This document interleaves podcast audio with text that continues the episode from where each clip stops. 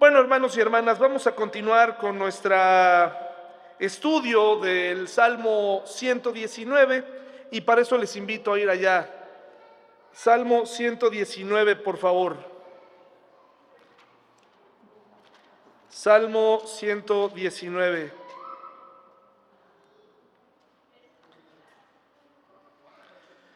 Please, sorry, Chet. I, I, I, I can't uh, preach in English yet, but the next time you are here, I promise I will do that, okay? Sorry. Salmo 119. ¿Ya lo tenemos? Salmo 119, 105, por favor. Salmo 119, 105.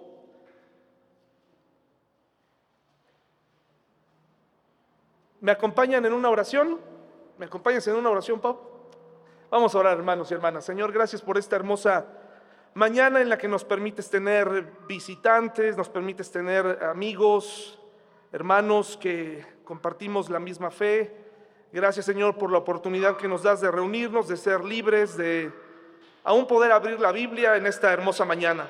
En el nombre de Jesús ponemos todo lo que vamos a decir, lo que vamos a hablar. Amén. Hermanos, eh, no sé ustedes, cada experiencia con cada cristiano es diferente, pero bueno, en, mi caso, eh, está un poco alto, ¿verdad? El, volumen. Eh, en mi caso, pues yo crecí con la Biblia. Crecer con la Biblia no significa que uno la llega a entender completamente.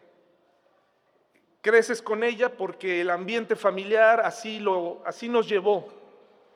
Eh, mis padres estaban en este proceso de, tomar una decisión por Jesús. Mis hermanas los empezaron a acercar a la iglesia. Fueron ellas las que empezaron a tener esta inquietud. Mi mamá, siendo en ese momento la más renuente, pensando que eh, lo que estábamos creyendo o a punto de creer era una cosa retrógrada o extraña, sectaria, no lo sé nunca he platicado exactamente por qué ella era renuente. Pero así pasó con cada uno de nosotros, ¿no? Comenzábamos con dudas, comenzábamos con preguntas, ¿qué será esto? Pero a nosotros como, como familia nos cambió la vida, cambió el curso de nuestra vida el haber venido al Señor Jesús, no a una religión, sino el haber comprendido la palabra de Dios. Y yo crecí con un texto que las maestras de escuela dominical eh, repetían continuamente. Era este, Salmo 119, 105. No lo conocíamos así porque esta es la nueva traducción viviente. Lo conocíamos de la siguiente manera, lámpara es a mis pies tu palabra y lumbrera a mi camino. Fácil, sencillo, ¿quién no se lo sabe? Todos en algún momento crecimos con esta frase. Y lo que pretendían las maestras de escuela dominical era expresarnos la importancia de la palabra de Dios. Explicarnos que la palabra de Dios era un libro diferente. Es un compendio de pequeños libros que forman uno solo, 66, y que todos hablan de lo mismo y apuntan hacia el mismo lugar, la salvación, una opción para el hombre y las mujeres un camino, una dirección, una vida eterna, una reconciliación con Dios. Dice el versículo 107, si me permiten lo voy a leer todo, los ocho versículos que como les he estado explicando son parte de un acróstico que cada palabrita pequeña que está en la parte de arriba de su texto es parte del alfabeto hebreo. Y hoy nos toca estudiar la palabra o la letra nun, que, comprende estos ocho versículos que comienzan así. Tu palabra es una lámpara que guía mis pies y una luz para mi camino. Lo prometí una vez y volveré a prometerlo. Obedeceré tus justas ordenanzas. He sufrido mucho, oh Señor. Restaura mi vida otra vez como lo prometiste. Señor, acepta mi ofrenda de alabanza y enséñame tus ordenanzas. Mi vida pende de un hilo constantemente, pero no dejaré de obedecer tus enseñanzas. Los malvados me han tendido sus trampas, pero no me apartaré de tus mandamientos. Tus leyes son mi tesoro, son el deleite de mi corazón. Estoy decidido a obedecer tus decretos hasta el final. Dice el versículo 107, hermanos y hermanas, he sufrido mucho, oh Señor. Una frase que hoy se escucha mucho. Es una frase común. He sufrido mucho. Algunos no han sufrido tanto, pero ahí se acomodan, ahí nos acomodamos. Porque digamos que quién va a cuestionar, ¿no? Cuando tú le dices a alguien he sufrido mucho, pues ¿qué le vas a decir? Puede ser que de acuerdo a sus proporciones esa persona considere que la muerte de un perro, un perrito, una mascota, sea una cosa que es un sufrimiento imposible, que nada tiene que ver a mi punto de vista con la pérdida de un ser humano o con otras cosas, pero bueno, así hay estándares. En el contexto de este salmo, para nada el salmista está quejándose de su situación, ni tampoco está diciendo he sufrido mucho porque he estado solo, porque me ha abandonado mi esposa, porque no tengo dinero, porque eh, las cosas han ido mal, porque no se venden mis productos, porque nada de eso. En el contexto, en el contexto, hermanos y hermanas, según el capítulo 106, perdón, el, el versículo 106, dice así, lo, lo prometí una vez y volveré a prometerlo, obedeceré tus justas ordenanzas. Y parece que hay una conexión entre un versículo y otro porque quiere decir que él está sufriendo. En el momento en el que él escribe este salmo, el más largo de la Biblia, el, capítulo más largo de la Biblia, está sufriendo ¿por qué, hermanos y hermanas? Porque se encuentra obedeciendo la palabra de Dios. Se encuentra obedeciendo. Obedecer no es causa de alegría, no siempre. A la larga uno se da cuenta, en perspectiva, ya que tiene uno 42 años, se da cuenta que los papás no estaban tan equivocados. Que muchas veces nos dijeron cosas y tenían razón. Pero cuando tenías 20, ¿qué pensabas? Están mal estos señores, cuando pueda me independizo y te independizas. Cuando pueda me, tomo mi libertad y me voy. Cuando tienes 40 años te das cuenta que, caray, qué razón tenía. Qué bueno que me detuvieron en esto, o qué mal que no les hice caso. Pero él dice aquí que obedecer la palabra de Dios, hermanos y hermanas, que es un tema recurrente del Salmo 119 y en general de toda la Biblia, obedecer no es un tema agradable, no es algo que nos traiga más personas a la iglesia. Al contrario, si hubiera un tema por el cual la gente se va, es el pecado número uno, cuando tú le hablas mucho a la gente de su pecado, de su necesidad de Dios, de un Salvador, la gente no creas que dice, wow, voy el domingo a que me repitan lo pecador que soy. De hecho, hay gente que está buscando iglesias donde no les digan eso. Pero la otra cosa me parece que es cuando tú le dices a la gente que obedezca. ¿Pero a quién? ¿Al pastor? No, a Dios, a su palabra. Este libro que tienes en tus manos es un libro que le ha costado la vida a muchas personas. Tú lo puedes abrir cómodamente el día de hoy. Puedes acceder a él todavía. Yo creo, hermanos y hermanas, no me gusta ser fatalista, pero yo creo que no estamos tan lejos de que un día a alguien se le ocurra al menos censurar algunas partes de lo que dice la Biblia. Pero tú y yo tenemos aún la oportunidad de abrir nuestra Biblia, de estar frente a ella y analizar lo que dice, estudiarla Dice entonces aquí que él está sufriendo porque obedece la palabra de Dios. Dice el versículo 109, mi vida pende de un hilo constantemente. ¿Qué acaso practicaba deportes extremos? ¿Era, era policía? ¿Qué profesiones, qué profesiones son aquellas cuya vida siempre está pendiendo de un hilo?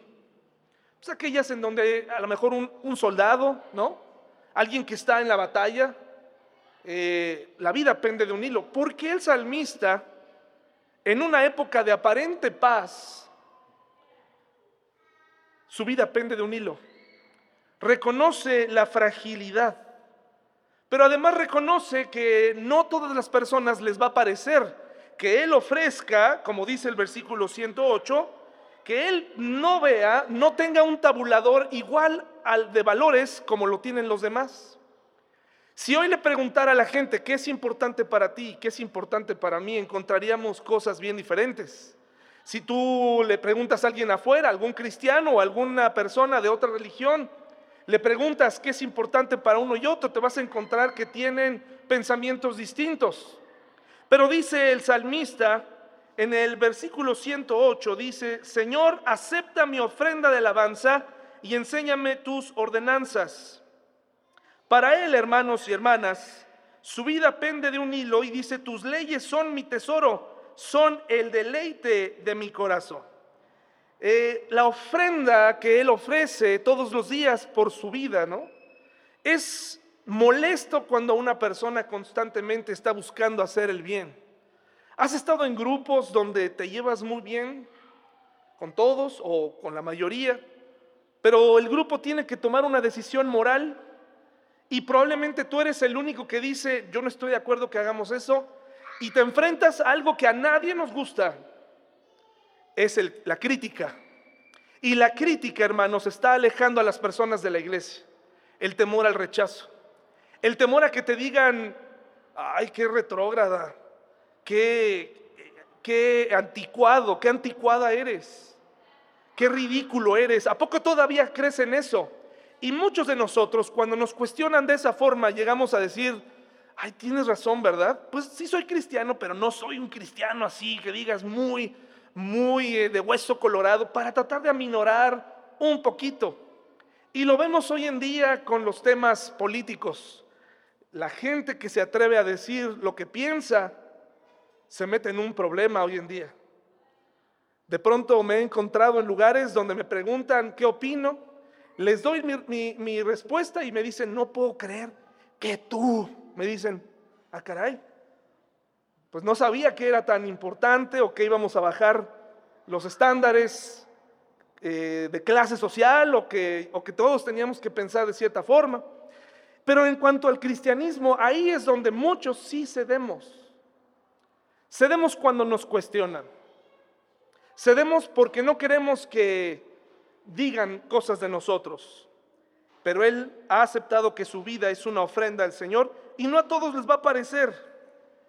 Versículo 110 dice, tus leyes son mi tesoro, perdón, los malvados me han tendido sus trampas pero no me apartaré de tus mandamientos. Tres cosas estamos viendo en este salmo. Número uno, el sufrimiento. Número dos, la fragilidad de la vida, la fragilidad de las relaciones personales, que siempre están en un hilo si tu familia no es cristiana, si, si tu socio comercial no es cristiano, en algún momento tendrás que tomar una decisión porque tus convicciones y las de él no encajan. Está, está de un hilo. Y en algunos lugares sí te costará la vida ser cristiano ser un verdadero seguidor de Cristo. Y ahora también vemos que este hombre se enfrenta a gente malvada, se enfrenta a gente mala. Todos conocemos gente mala, hermanos y hermanas, ¿sí?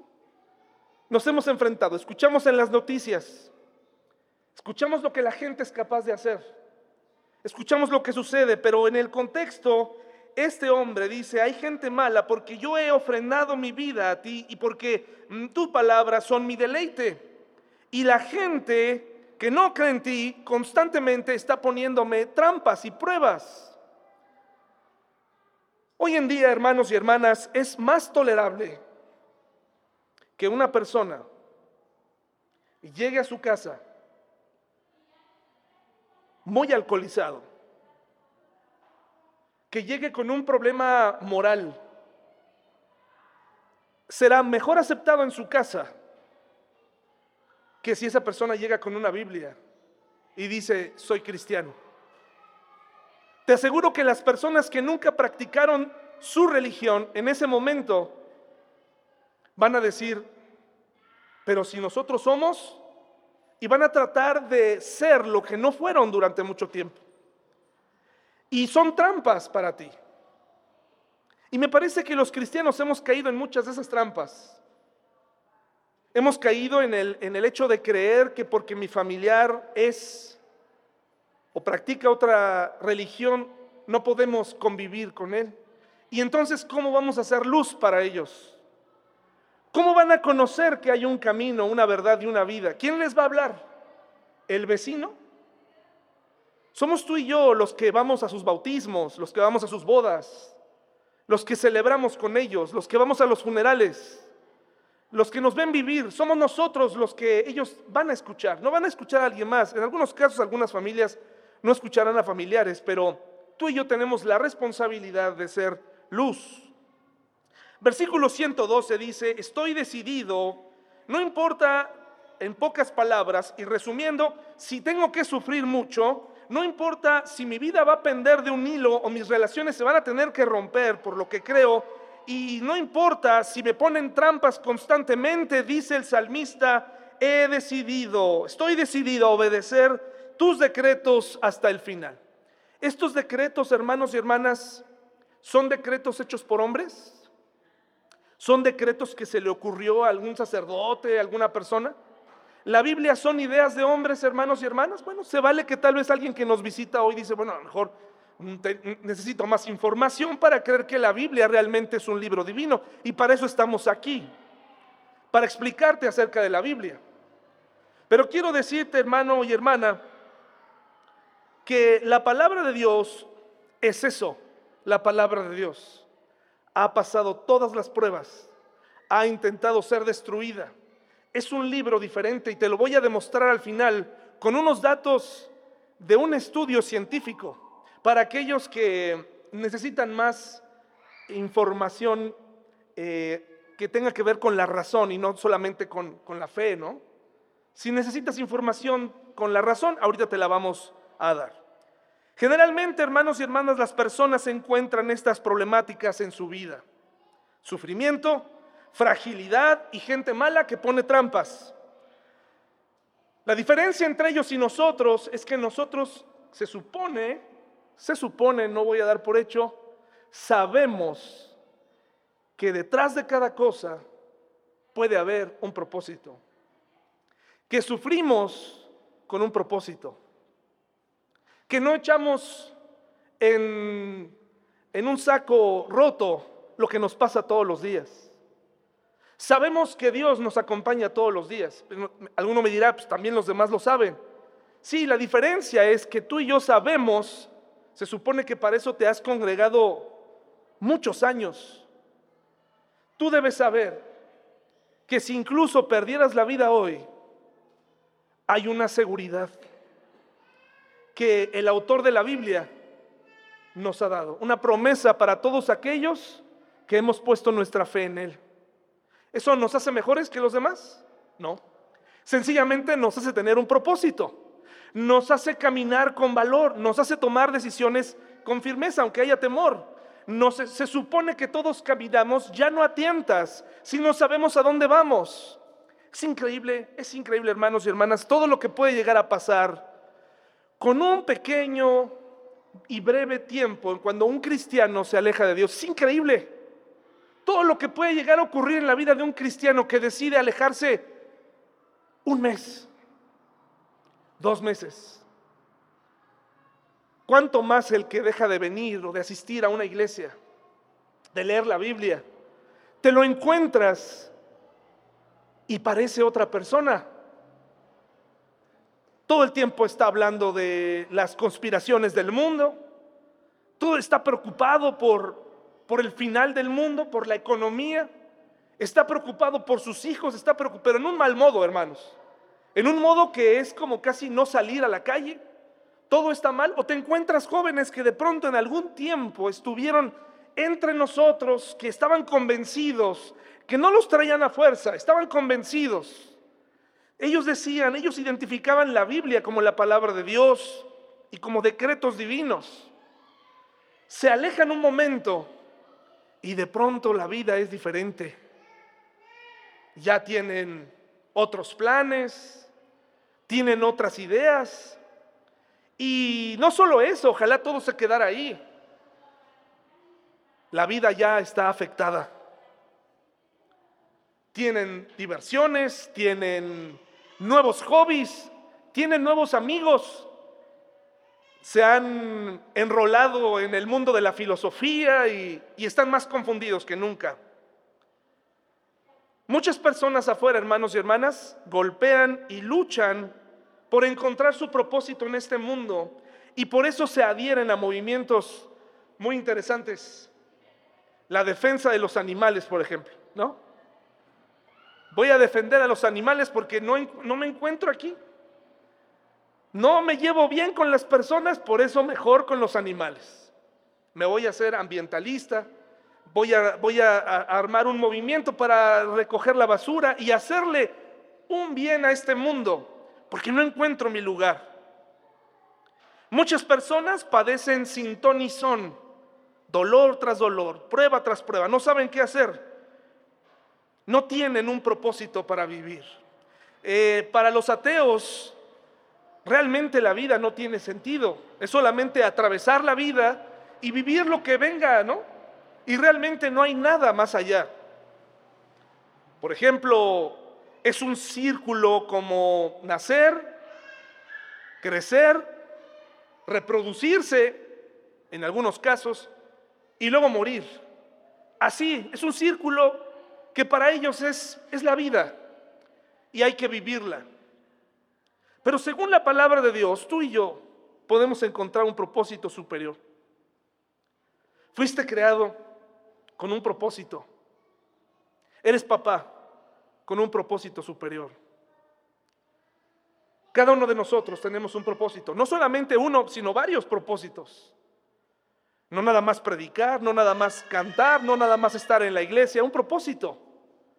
Y uno de esos propósitos, hermanos, es reconciliarnos con Él, tener una relación con Dios,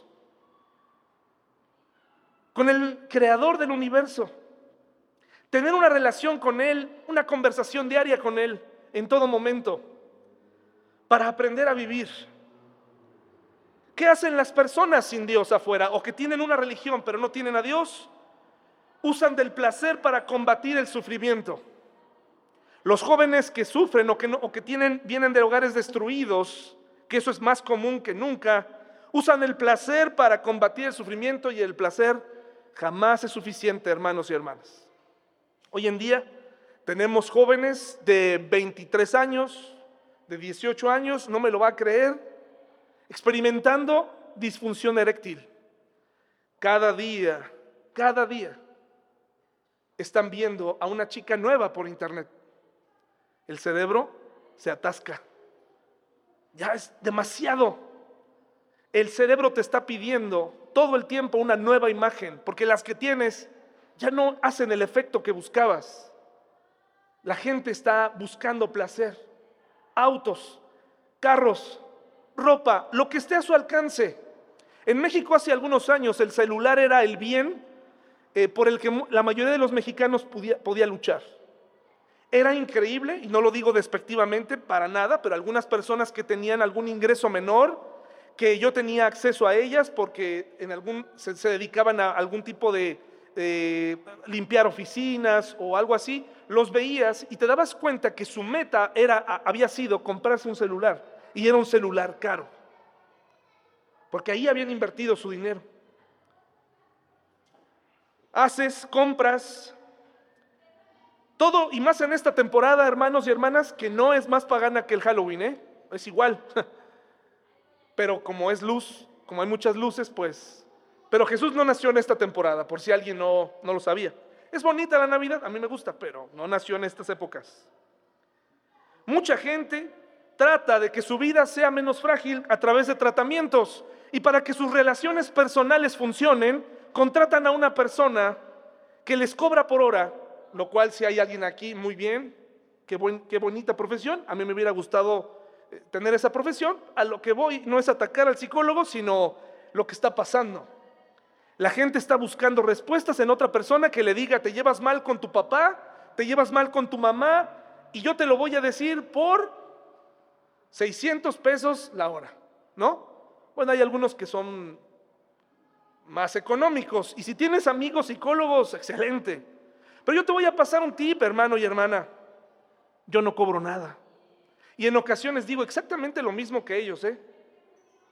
Y hay hermanos aquí muy sabios que te pueden ayudar, que yo recurro a ellos cuando me siento mal.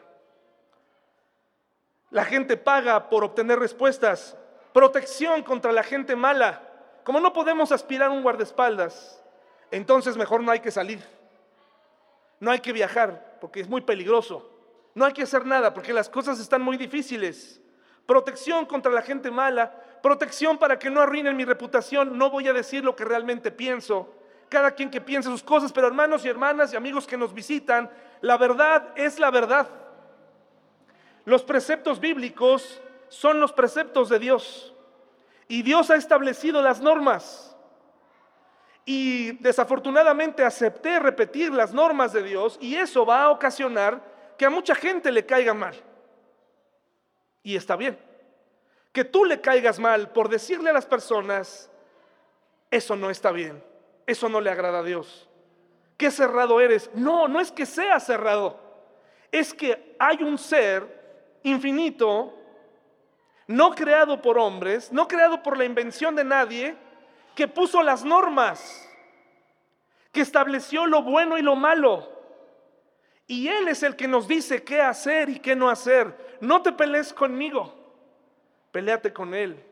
Analiza sus preceptos y analiza si sus preceptos son buenos y qué resultados arrojan.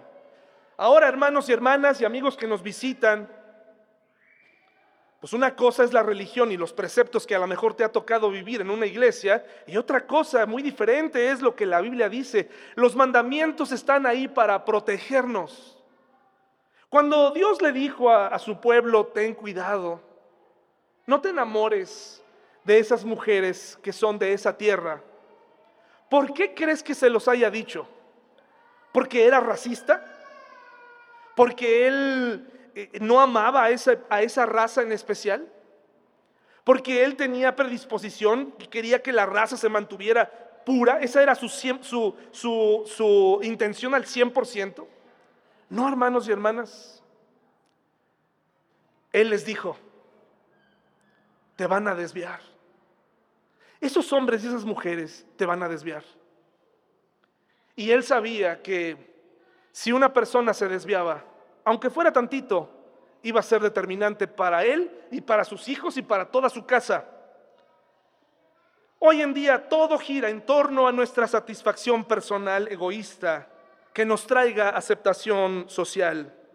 Hay un elemento que el mundo en general rechaza, pero que todo, pero que hace toda la diferencia y es la luz que otorga la palabra de Dios, gratuita para ti. Dice el, el, versículo 105, tu palabra es una lámpara que guía mis pies y una luz para mi camino. Entonces compara la palabra de Dios, en este caso como una luz. ¿Ha andado a oscuras? ¿Alguna vez se ha encerrado en un cuarto? El ojo es tan maravilloso que se acostumbra a la oscuridad. Y la pupila se dilata y puede entrar más, la, poca luz que hay, entra y, y como que más o menos ves. Pero eso no es ver. Tus ojos están hechos para ver. Tu espíritu está listo para recibir al Espíritu de Dios y ver más allá. En los años 90 salió un hermoso eh, eh, folleto para compartir la palabra de Dios con las personas, el Evangelio. Y era una viñeta, estaba dividido en viñetas como, como cómic. Y era muy sencillo, pero para mí era el que más me gustaba. Porque no presentaba el Evangelio como una fórmula sino era un hombre que le decía a otro, sencillamente voltea, mira hacia atrás, estaba de espaldas, ¿no? Y el que estaba viendo a lo que sus espaldas estaban dirigiéndose, le decía, mira hacia atrás, y el otro decía, no, no voy a ver. Y el otro le rogaba, por favor, mira hacia atrás, da la vuelta, no, no, no me gusta voltear, estoy bien como estoy, aquí voy a estar. Por favor, la otra persona le decía, voltea, voltea, detrás de ti hay algo maravilloso. No, no, no voy a voltear. Bueno, si tú no quieres, entonces yo iré hacia esa luz. Se queda solo. En el cómic este hombre se empieza a hacer preguntas y dice, ¿y, si lo que está atrás me asusta? Y si, pero si lo que está atrás me, atrae, ¿y, qué tal si lo que está atrás de mí es lo más maravilloso que jamás he visto? Hasta que voltea y dice, ¿por qué no había volteado antes? ¡Qué maravillosa! Esa es la ilustración de la luz. La luz, no te pierdas la luz que te da la palabra de Dios. La luz, la palabra es la luz que da dirección para pensar, para vivir, para educar, para casarse, para trabajar, para hacer negocios, para tomar todo tipo de decisiones, está la Biblia. Qué curioso, ¿no? ¿No les sorprende, hermanos y hermanas? La palabra de Dios como lámpara está hecha para que puedas encontrar dirección ante todo. La muerte, el sufrimiento, el, dolor, incluso hasta preguntas filosóficas. Por supuesto que la Biblia no responde todo. Eh, no es exhaustiva, es suficiente. Es suficiente. No es un libro de pócimas, pero sí tiene todo lo necesario para que tú y yo hagamos lo que se debe hacer. ¿Tú haces lo que se debe hacer? ¿Estás seguro que lo que estás haciendo está bien? ¿Estás seguro que hacia donde estás caminando está bien? Para poder saber si sí o si no, tienes que tener una combinación, ¿no? Tienes que tener algo con qué, con, con qué compararlo. Para poder decir, sí, mi vida va bien porque ya me comparé y me doy cuenta que voy bien. La palabra de Dios te da todos los preceptos necesarios para vivir, una forma de pensar, una forma de vivir diferentes. Pero también la luz no, es, una, es, es una forma de tener esperanza. La palabra de Dios es una luz que trae esperanza para la vida. ¿Alguien de ustedes los persigue errores del pasado, hermanos y hermanas? ¿Te persigue algún error del pasado? ¿Te persigue algo que tal vez nadie sabe? Que nadie tiene que saber. No vamos a, vamos a empezar aquí a eh, instaurar la confesión. ¿Hay algo que hiciste en tu pasado que nadie más sabe o que te persigue? ¿Hay algo que siempre viene a tu mente, hubiera hecho esto, hubiera hecho esto otro? ¿Qué te parece este hermoso versículo que dice, venid luego y estemos a cuenta, si vuestro pecado fuere como la grana, como la nieve será emblanquecido? Nos está hablando que hay una oportunidad para ti y para mí, para que nuestro pasado sea olvidado. Ya, limpio. Se acabó. Si era esto, ya no lo soy. Ahora soy una persona nueva. Hay personas que siguen atoradas en sus problemas del pasado. Pero también la palabra de Dios es una luz para el presente. ¿No sabes qué hacer? ¿No sabes hacia dónde dirigirte? ¿No sabes qué decisión tomar? Tu hijo o tu hija está tomando decisiones que no comprendes Está yendo en una dirección que no hay mucha presión afuera, mucha presión. Hay una batalla por la mente de tu hijo y por tu mente también. ¿No sabes qué hacer? Hay una respuesta en la Biblia para ser valiente. Pero también no sabes qué va a pasar con tu futuro. Nadie lo sabemos. ¿Es cierto, hermanos? Pero tenemos una certeza los que creemos en Cristo. No importa si mi vida se terminara en este momento por la gracia de Dios, según la Biblia, abriría mis ojos en su presencia. Eso resuelve muchas cosas y muchos dilemas. Y eso es vivir con propósito. Por eso la palabra de Dios es una luz que nos trae esperanza, pero también es una luz para ser felices. La felicidad al ver la palabra de Dios en acción y ver la realidad de la vida. ¿Qué razón tenía cuando nuestros padres nos decían algún versículo y resulta que es verdad? Cuando tus padres te decían, no te juntes con los pecadores, ¿verdad? Y no lo decían en forma despectiva, sino que incluso los dichos mexicanos lo, lo afirman. El que con lobos anda, el otro día el buen Lalo se aventó varios así, ¿no? Varios refranes. Así que en la cultura y en el colectivo sabemos que la influencia de las personas, la mala influencia sobre las personas, pues trae eso, malos resultados. Pero cuando vemos que estamos buscando a Dios y tenemos relaciones con las personas correctas, entonces hay resultados. ¿Qué te parece cuando escuchas, alguien te dice, ora sin cesar, y no tienes una idea del poder de la oración hasta que ves por la, por la puerta entrar a esa persona por la que estabas orando? dices, no puede ser. Hasta tú, hasta tú te sorprendes. La oración tiene poder. Dice la palabra de Dios, ora sin cesar, ora en todo momento. ¿Cuántas veces la oración de alguien nos salvó, nos ayudó? Vemos la palabra de Dios en acción. Es una realidad, hermanos, que el escritor de este salmo valoraba su palabra, valoraba la palabra de Dios en general. Charles Swindoll, uno de mis autores favoritos que ya les he comentado, bosqueja, nos da las siguientes eh, consejos para aprovechar más la palabra de Dios. ¿Los quieres oír? Son gratuitos. Número uno, lo primero que tienes que hacer es, según el Salmo 119, 24, ahí mismo, Salmo 119, 24, lo primero que tienes que hacer tú para poder entender, para poder avanzar en tu vida y ocupar la Biblia como una luz, número uno es oírla. Estás aquí hoy, la estás oyendo, este es el primer paso, oír la palabra de Dios.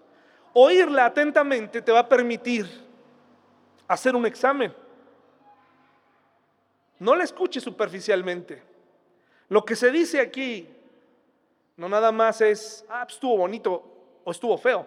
Analiza y llévalo a la Biblia. Pregunta, cuestiona. Cuestiona si lo que te enseñaron es correcto.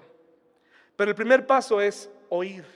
Para que la palabra de Dios funcione como una luz, primero tienes que estar dispuesto a oírla. Gracias por haber venido y gracias a los hermanos que están conectados por Zoom, que pudieran estar escuchando muchas cosas, pero están oyendo la palabra de Dios. Salmo 119, 24 dice, tus leyes me agradan, me dan sabios consejos. La Biblia está llena de sabios consejos, no de trucos, no de tips, sabios consejos. Número dos, leerla. Eso es lo que sigue. Salmo 119, 18. Dice, abre mis ojos para que vea las verdades maravillosas que hay en tus enseñanzas. Leer la Biblia no tiene sentido escucharla si en casa no la leemos. Es momento de leerla. En esta iglesia hemos ido tratando de quitar los obstáculos que nos dividen que están en nuestra mente de decir, es que me duerme, es que no le entiendo, es que aquí, ¿qué quiere decir? ¿Y saben cómo lo quitamos? Muy sencillo. Hay versiones de la Biblia maravillosas que te sirven para entenderla. La Biblia escrita en latín o traducida en hebreo, en griego, en, en arameo, qué hermosas traducciones. ¿De qué te sirven? A lo mejor vas a impresionar a alguien si te aprendes algún versículo en hebreo, en griego o en latín, va, a parecer que eres como, estás aventando algún maleficio. Pero la palabra de Dios está para compartirse y para ser leída. Así que la tienes que leer. Y para leerla, es increíble, pero nadie me dijo algo, en todo mucho tiempo nadie me lo dijo. No la leas en la noche que en la noche aparecen los espíritus. No, no la leas en la noche porque te duermes. Estás cansado. Hay que leerla en un momento en el que estés atento.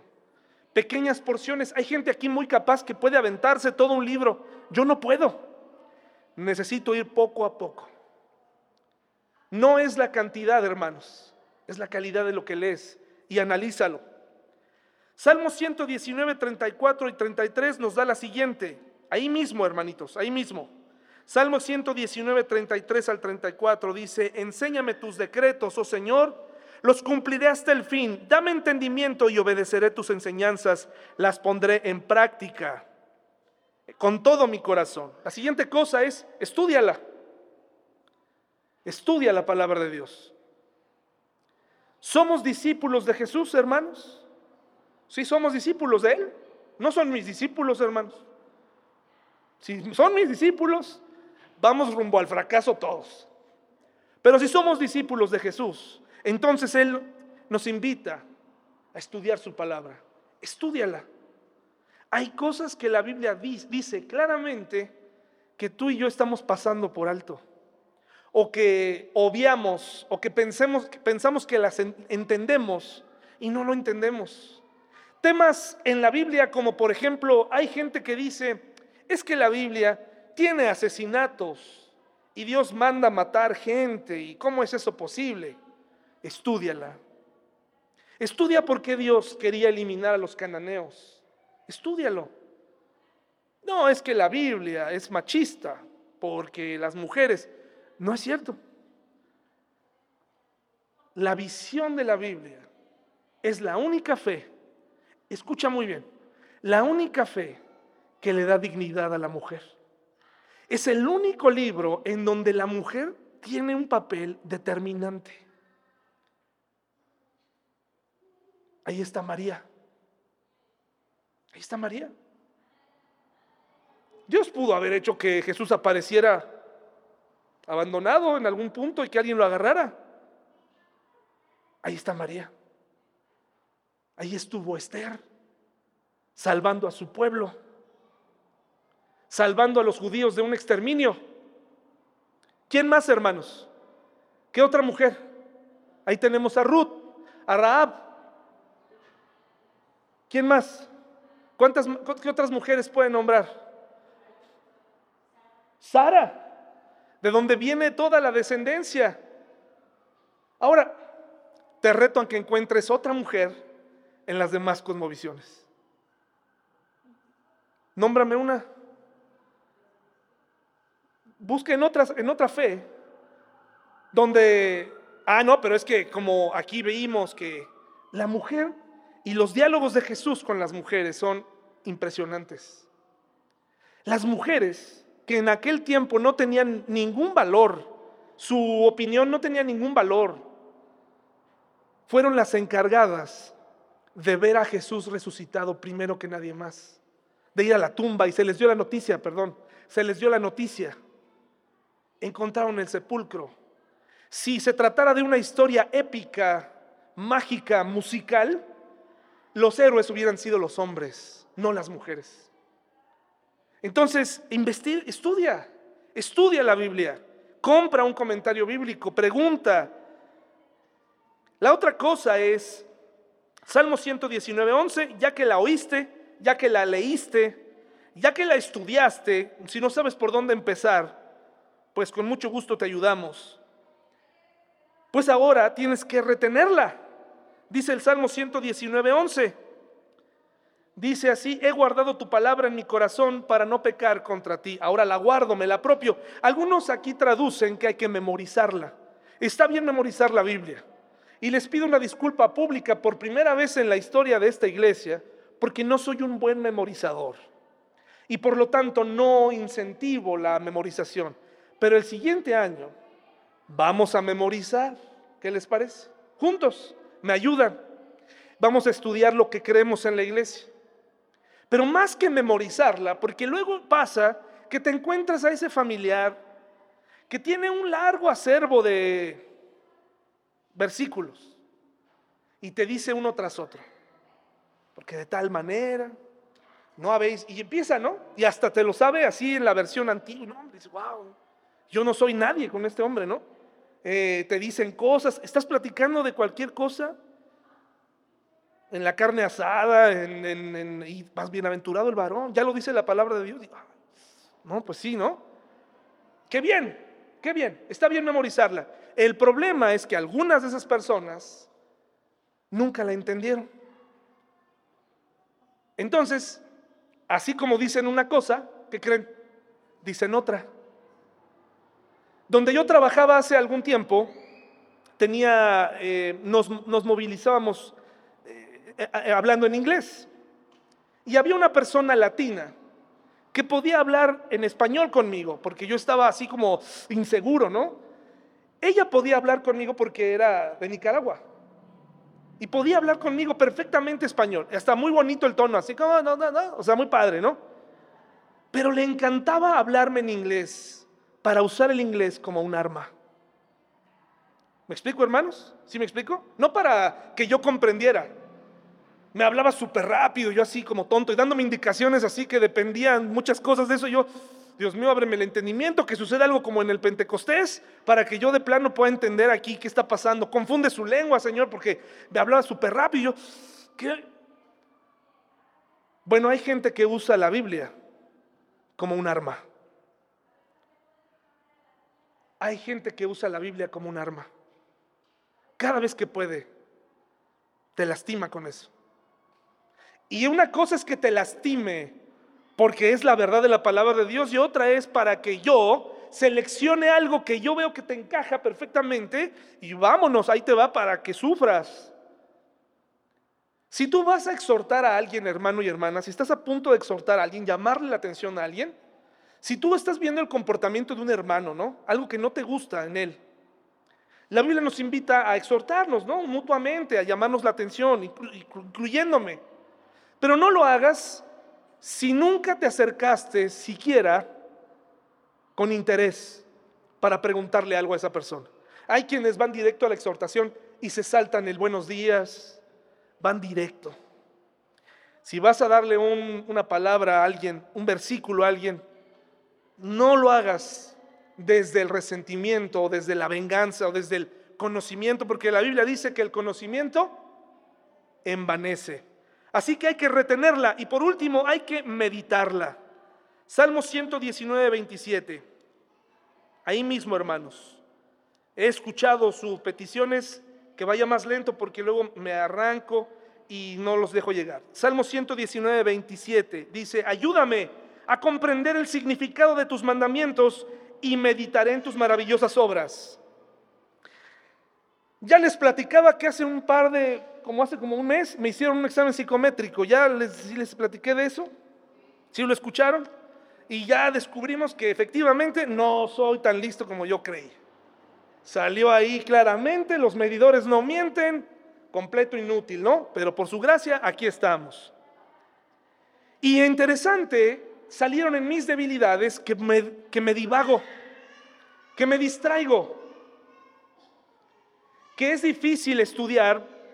Ella me dijo todo, ¿eh? Casi como que tenía una bola de cristal. Si no supiera que hay unos estudios y algunas cosas detrás, pensaría que hay algo detrás. Pero me empezó a, me empezó a dar resultado, ¿no? Me empezó a decir, y eres así, y, y de acuerdo a tus resultados te distraes. Híjole, con que no me vaya a decir otras cosas, ¿no? Dije, no, no, eso, eso déjatelo para ti. ¿Y saben qué me dijo? Hay una forma en la que tu mente se puede calmar para que te concentres mejor. Y yo dije, ¿qué me va a decir? Toma un tiempo, me dice. Porque tú eres una persona que siempre trae muchas cosas en la cabeza. Y, y, eso hace que no hagas bien ninguna, ¿no? Entonces tienes que enfocar todas esas cosas medita. Me dice, pero no lo hagas, no, por favor, me dice, no, no lo hago como en de la nueva era, me dice. Solamente contigo y tus pensamientos. Medita. En ese momento, hermanos y hermanas, me sentí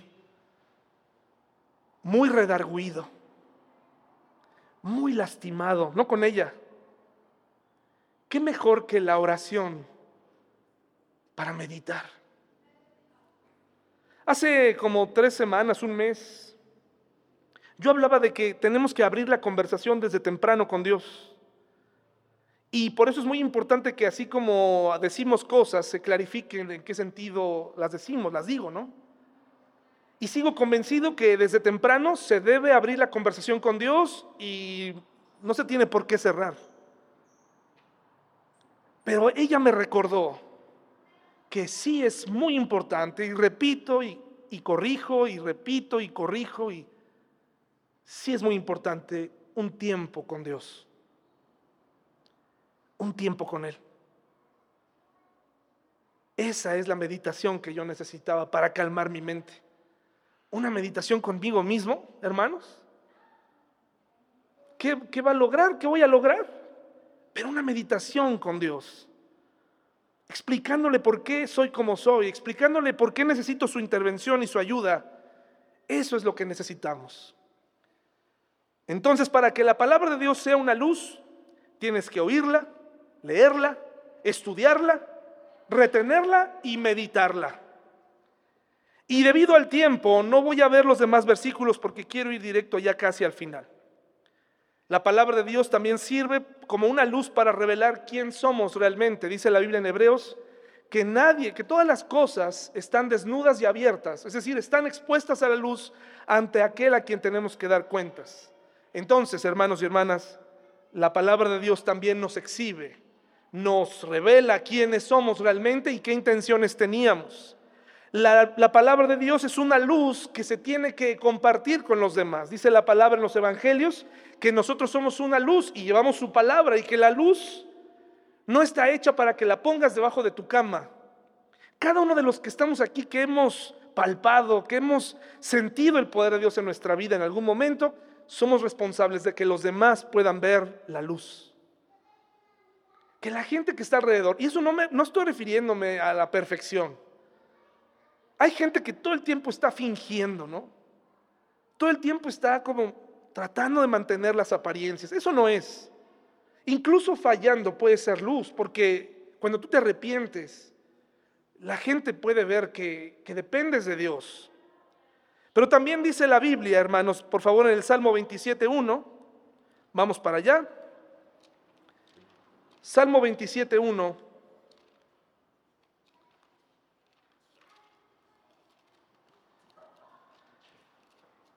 La palabra es una, la luz también es una recompensa.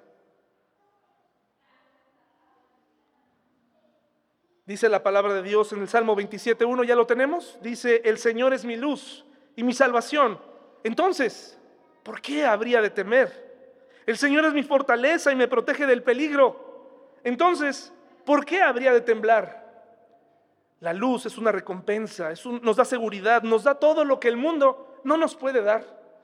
Una vida tranquila, una vida eh, que tiene propósito que no vino a procrear nada más, sino que vino a tener una relación con Dios.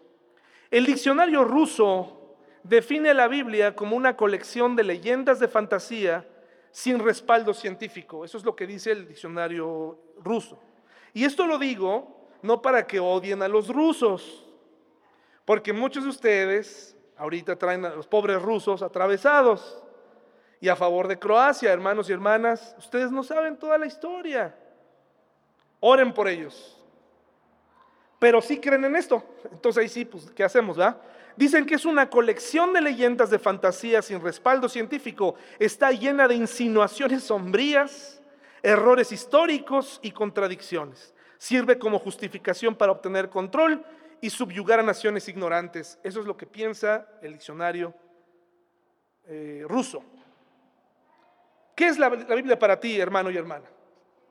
¿Qué es? ¿Si es una lumbrera? ¿Si es una luz? ¿O ya te quedaste, ya, ya te quedaste sin pila? ¿Andas a tientas?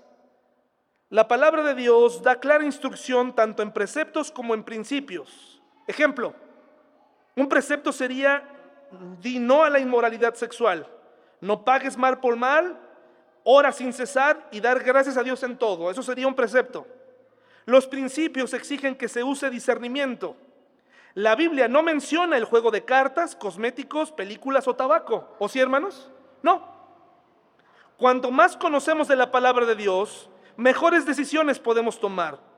Otro ejemplo de, de, un precepto es la señal de tráfico que dice velocidad máxima 50 kilómetros. No hay flexibilidad en eso. Pero conduzca con cuidado, es un principio y puede variar de acuerdo a las condiciones de la carretera o el tráfico. Hay cosas que la Biblia no abarca, pero si conoces a Dios, sabes que eso no le agrada a Dios. Si en una carretera sinuosa estás viendo o hay una carretera que no conoces, es necesario que alguien te diga, no hagas esto, no, te vayas a 100, te vas despacito. Siempre hay un imprudente, ¿no? Hermanos y hermanas, esto lo saqué de un libro muy interesante, eh, no, es, no es cosa mía, es algo, una cita de ahí, luego se las digo. ¿Cuántas veces hemos hecho las cosas a oscuras. Y con estas estadísticas termino. El centro de compromiso por la Biblia, y como tenemos una persona hoy eh, que habla inglés, lo voy a pronunciar en inglés. Center for Bible Engagement, ¿lo dije bien? Did I say it well, my friend? Excellent. Center for Bible Engagement, usted puede visitar esta página que dice que es el centro de compromiso por la Biblia, escuche bien, se hizo un estudio y creo que ya se los había mencionado, pero con esto termino, acerca del impacto de la Biblia en el cerebro humano. Ya se los había dicho, pero no me ponen atención. Por lo menos sorpréndanse con esto que les voy a decir. Esto, es, esto se hizo un estudio. 40 mil personas de entre 80, desde, desde 8 a 80 años. 40 mil personas en Estados Unidos. Encontraron lo siguiente. Una persona que lee la Biblia una vez a la semana, en su cerebro prácticamente es un efecto insignificante. No hace nada. Oye David, pero no que la palabra de Dios es viva y eficaz. Bueno, sí, pero pues también si la lees una sola vez, pues, por favor, o sea, entendámonos, ¿no? Dos veces por semana hay un movimiento neuronal en, el cerebro, hay algo que está ocurriendo. Pero cuatro veces a la semana, hermanos y hermanas, no me voy a quedar nada más en decirte, se mueve algo mucho más. No, porque eso sería muy tonto, muy ambiguo. Te voy a decir qué sucede. La sensación de soledad. ¿Quién se siente solo, hermanos? No le dé pena. Reduce un 30% la sensación de soledad. Si tú lees la Biblia cuatro veces a la semana, es un libro diferente. Es algo que no va a ser el Quijote, es algo que no va a ser el Principito, es algo que no va a ser el, periódico o, nada de eso, aunque lo leas diario, al contrario va a quitarte el, 30%, va a bajar el 30%. A ver, este, este, este no, no aplica aquí, pero lo voy a decir de todas formas. La gente que sufre con la ira, aquí no aplica, porque aquí no, aquí la gente no, no se enoja, no tiene ira, no hay gente iracunda aquí. Batallas con la ira, hermano y hermana, batallas con la ira. Si lees la Biblia, fíjate, fíjate, son las respuestas palpables tienes un problema con la ira, pon a prueba la palabra de Dios, se reduce un 32%. La gente que era iracunda tiene un mejor ánimo cuando lee la Biblia. ¿Y cómo no? ¿Cómo no, hermanos? ¿Cómo no vamos a tener un mejor ánimo cuando todo se despedaza a nuestro alrededor y te encuentras a alguien que dice que te ama? Cuando alguien te dice que, que nada te puede separar de su amor. Cuando alguien te dice que se fue para preparar un lugar para ti. ¿Quién está preparando un lugar para ti? A veces ni la familia tiene un lugar para ti, pero Él sí tiene uno. ¿Cómo? ¿Cómo no se va a reducir el, el coraje cuando dice, perdónalos porque no saben lo que hacen mientras estaba en la cruz? ¿Cómo no se va a reducir? ¿Cómo voy a sentirme o voy a seguir sintiéndome solo cuando Él dice, ¿no? Que Él atravesará conmigo, aunque ande en valle de sombra de muerte. Aunque mi padre y mi madre me dejaren con todo, Él se quedará conmigo, ¿no? Claro que hay un efecto diferente. Es algo muy diferente al arte de la guerra, es algo muy diferente a 100 años de soledad. No aguanto con 15 minutos de soledad, te avientas los 100 años. Literatura muy bonita, alguna de ellas muy interesante. Pero este, este libro es diferente. No, no es casualidad que no lo quieras leer. No es casualidad que te, que te cause repulsión. Hay una guerra espiritual. Hay una lucha por tu, por tu mente para que sigas sintiéndote solo, para, para que sigas sintiéndote iracundo como siempre, para que no dejes el sello personal de tu ira. Tienes malas relaciones con tus familiares. Te peleas muy seguido con ellos por tonterías o a lo mejor por cosas más profundas. Te es difícil perdonar. La lectura de la Biblia cuatro veces a la semana reduce este, esta amargura en tu corazón un 40%. Hermanos, yo no soy una persona buena. No lo soy, ¿eh? se los digo en serio no me conoce, no me conoce. Usted tiene una imagen de mí, pero hay momentos donde, al igual que tú, deseo venganza. Deseo que la gente se coma sus palabras. Deseo que la gente se entere de lo bien que me va con Cristo. Fíjense qué contradicción, ¿no? Soy muy feliz con Cristo, quiero que lo sepas, maldito. Contradicción. Al igual que tú deseo que algunas personas Dios les pague conforme lo que hicieron. Al igual que tú me han lastimado, gente que amo. Pero de pronto, hermanos, el tener que preparar un estudio que me obliga a estar por lo menos cuatro veces. Cuando regreso a mi cuarto lleno de amargura y de venganza, en donde está un, donde está en mi corazón un librero lleno de armas para usar en contra de la gente que me ha hecho daño, me encuentro que ya no, ya no quiero hacerles nada. Que ya no me duele. Eso lo hizo la palabra de Dios. Lava. Se lleva como las olas del mar. Pero cuando te alejas un poco, ese sentimiento te acompaña durante años. Y te encuentras esas personas y te das cuenta, tú necesitas la palabra de Dios porque no has podido superar. Seguimos hablando del mismo maldito asunto, del mismo problema. Sigues en lo mismo, atorado, y seguirás ahí. Ni porque cuatro veces a la semana te garantiza un estudio científico que te va a ayudar. ¿Tienes problemas de adicciones? ¿Tienes problemas con eso? No levanten la mano baja un 57%. Qué increíble, ¿no? Claro, porque ya, ya no va. Ya no va, ya te estás enfrentando con la pureza de la palabra de Dios. Ya no necesitas muletas. Baja un 57%. ¿Te sientes estancado espiritualmente? Este sentimiento cae un 60%. Te sientes vigoroso. Quieres hacer más sientes que caminas con Dios.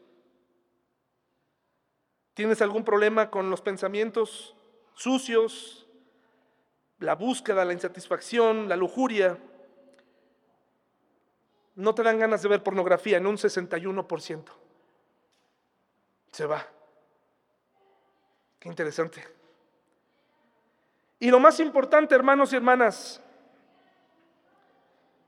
¿por qué creen ustedes que hay, hay temporadas o que llevamos una temporada en donde no hay personas que han tomado una decisión por Cristo. ¿Por qué creen?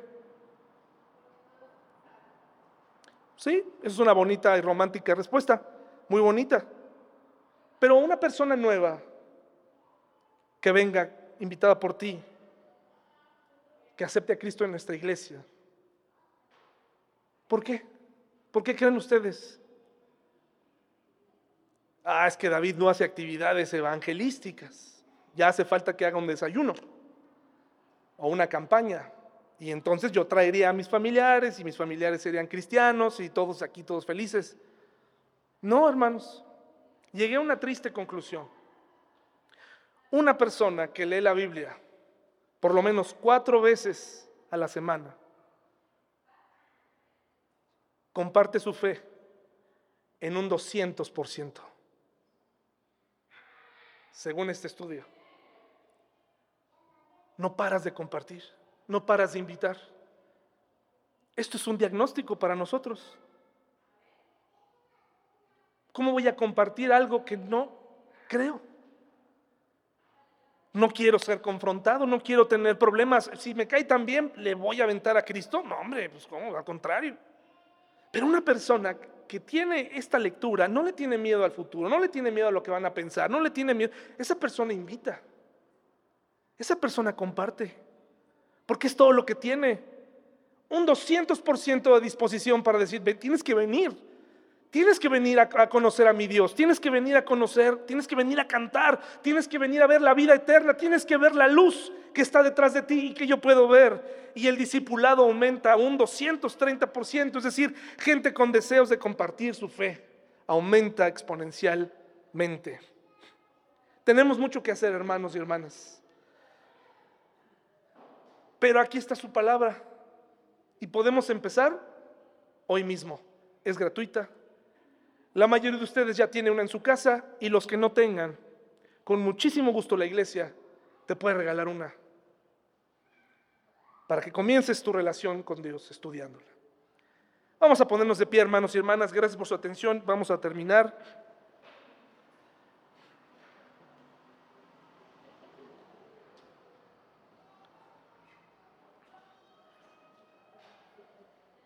Señor, tu palabra ha sido una lámpara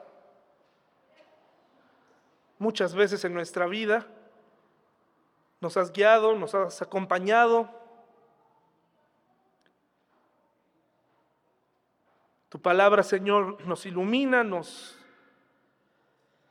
está ahí presente para accesible para todos, Señor. Y a veces la hemos dejado a un lado. Ayúdanos, Señor, a amarla, a valorarla, a compartirla. Señor, que la carga que nos llevamos este día, tú has prometido cargar con nosotros todo tipo de carga, Señor. Si nosotros no podemos con esto, tú sí puedes. Ayúdanos, Señor, a través de tu Espíritu Santo, que se abra nuestra Biblia por lo menos cuatro veces por semana, Señor. En el nombre de Jesús, amén.